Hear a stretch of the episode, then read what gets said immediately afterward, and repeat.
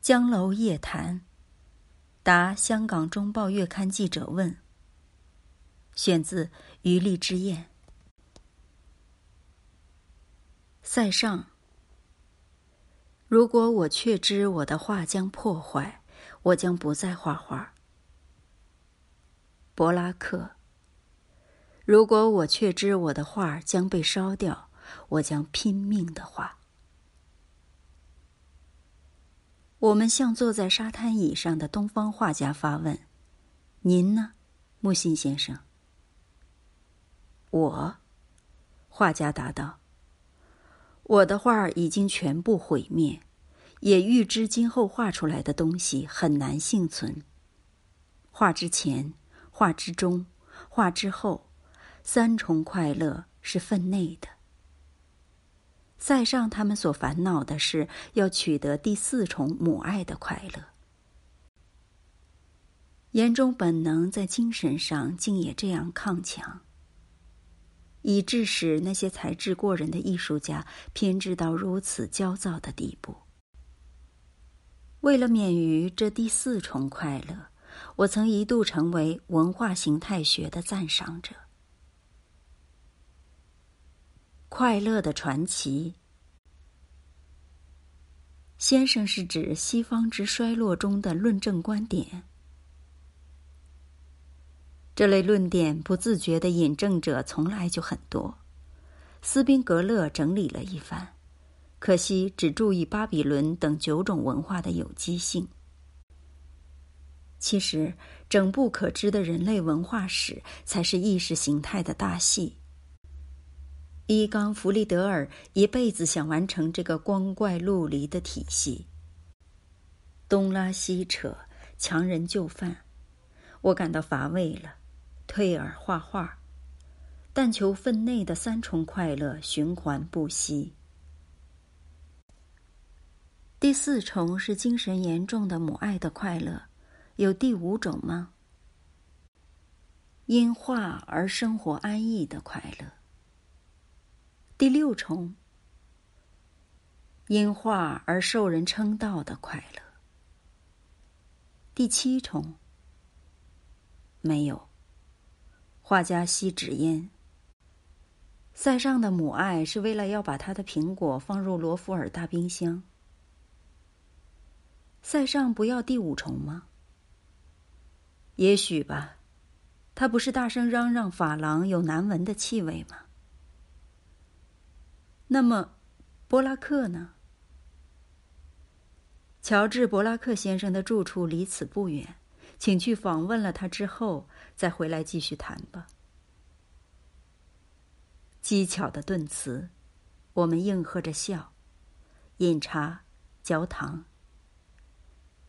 二十世纪行将过去，八十年代一个春风一荡的夜晚，东海之滨，画家的工作室。我们有幸拜赏了木心先生近三年来的一百余幅作品。我们已闻悉他是个奇特的人，画着奇妙的画待到目睹这成集成册的杰作，完全超出我们素构的意想。华严深灵，变幻莫测，分不清何为必然，何为偶然，何为表象，何为观念，只觉得凛然。萧然、翩然、陶然、昂然、嫣然。这是什么呢？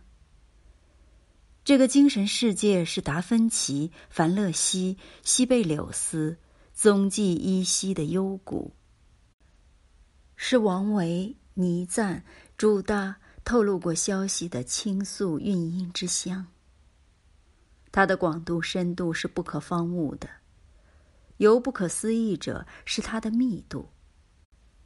其中五十幅风景画面特小，每幅蓄聚着极大的能量，使人目眩神驰。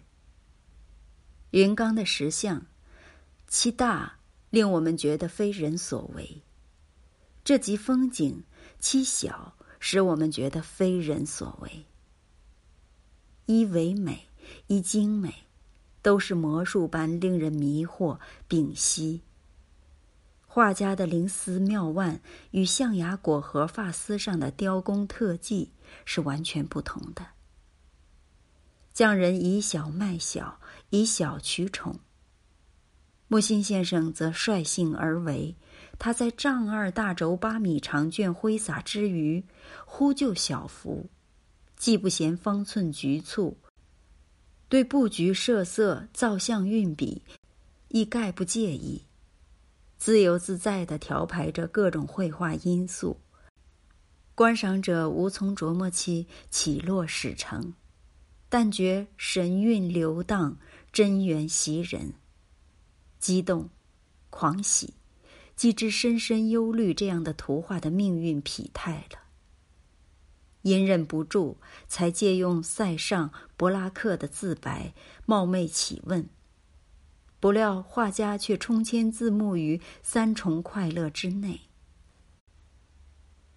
现代的出民先生何以预知您的作品将无一幸存？苛求的卡夫卡也还是留下极光片语呀。画家莞尔，不是卡夫卡是苛求，是常识。塞尚、柏拉克，谁又能幸存？那种所谓灯光与黎明之间的艺术劳作，画家也许因为忙碌来不及想到永生。人的自知之明，从狂热的宗教信仰，终于冷却为宇宙论。无所谓悲观主义、乐观主义的宇宙家乡观念，岂不要笑掉伏尔泰的牙？明哲而痴心，也只有这样，才能以精炼过的思维和感觉来与宇宙对立。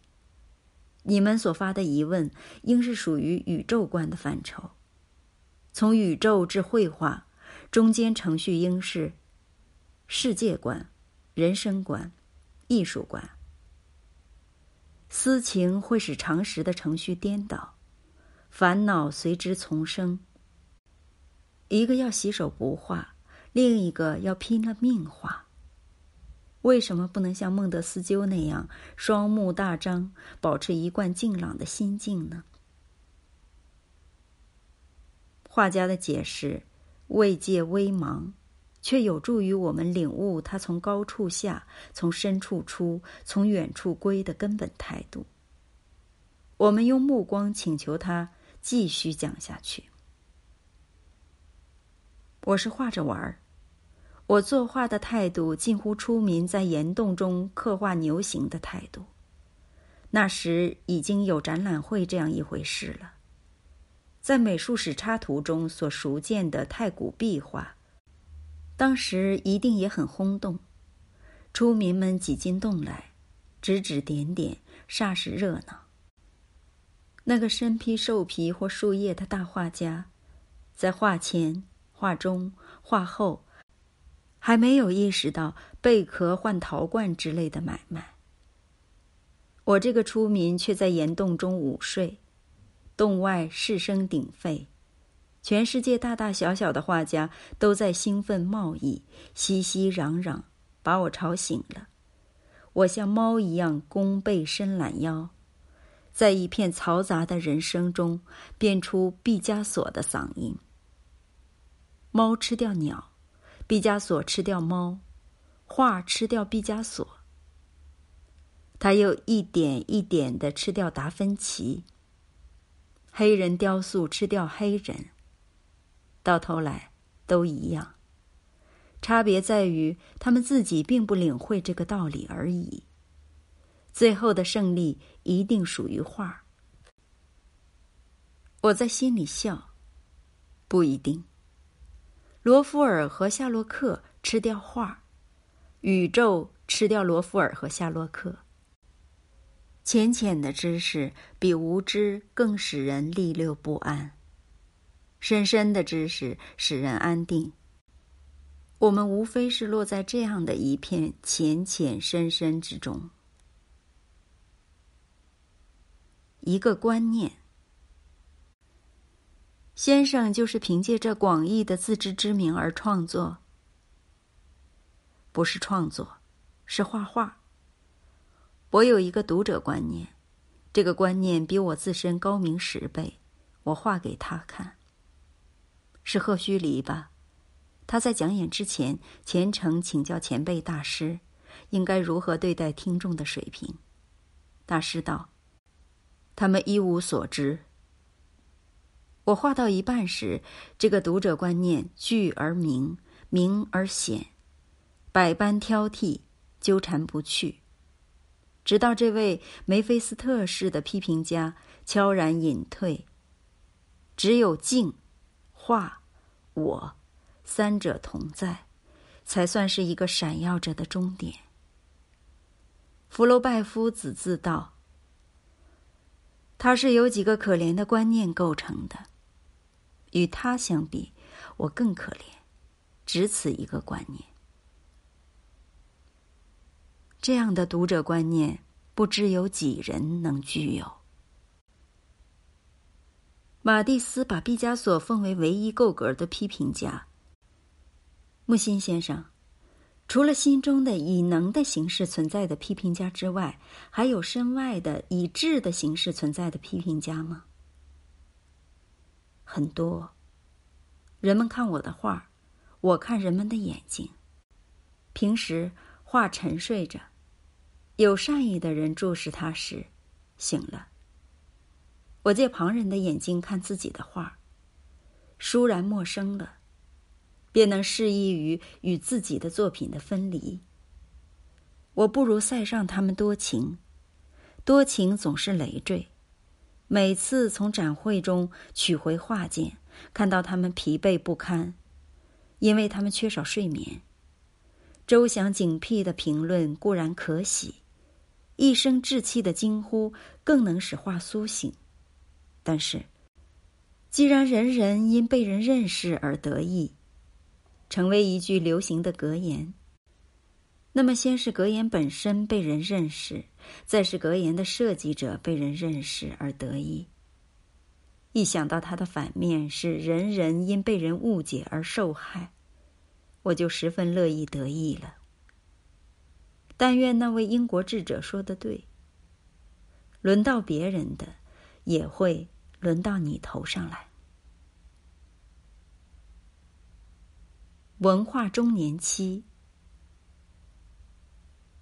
我们已经目击了画家的作品，又倾听了他一庄一谐的谈论。夜在深去，我们在告别前未能免俗的做几则提问。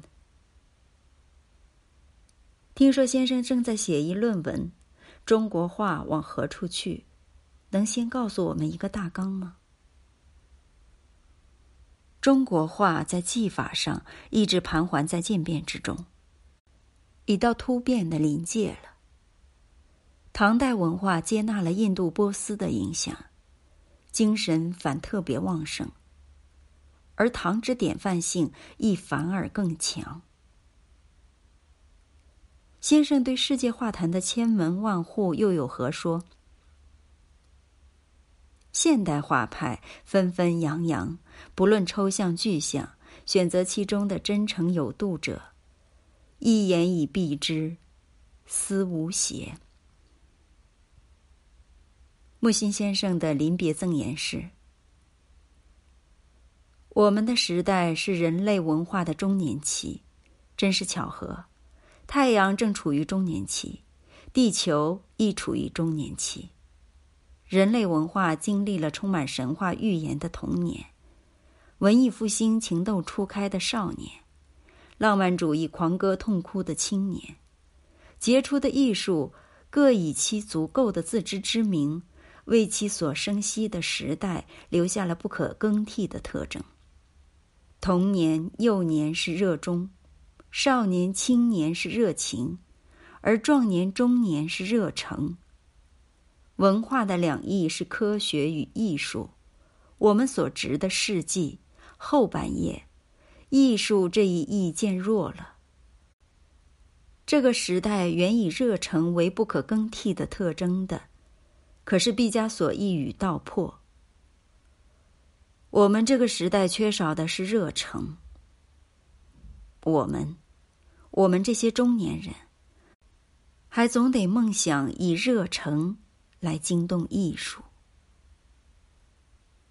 好，朋友们，今天的分享就到这里。我是不兹，我们下期再会。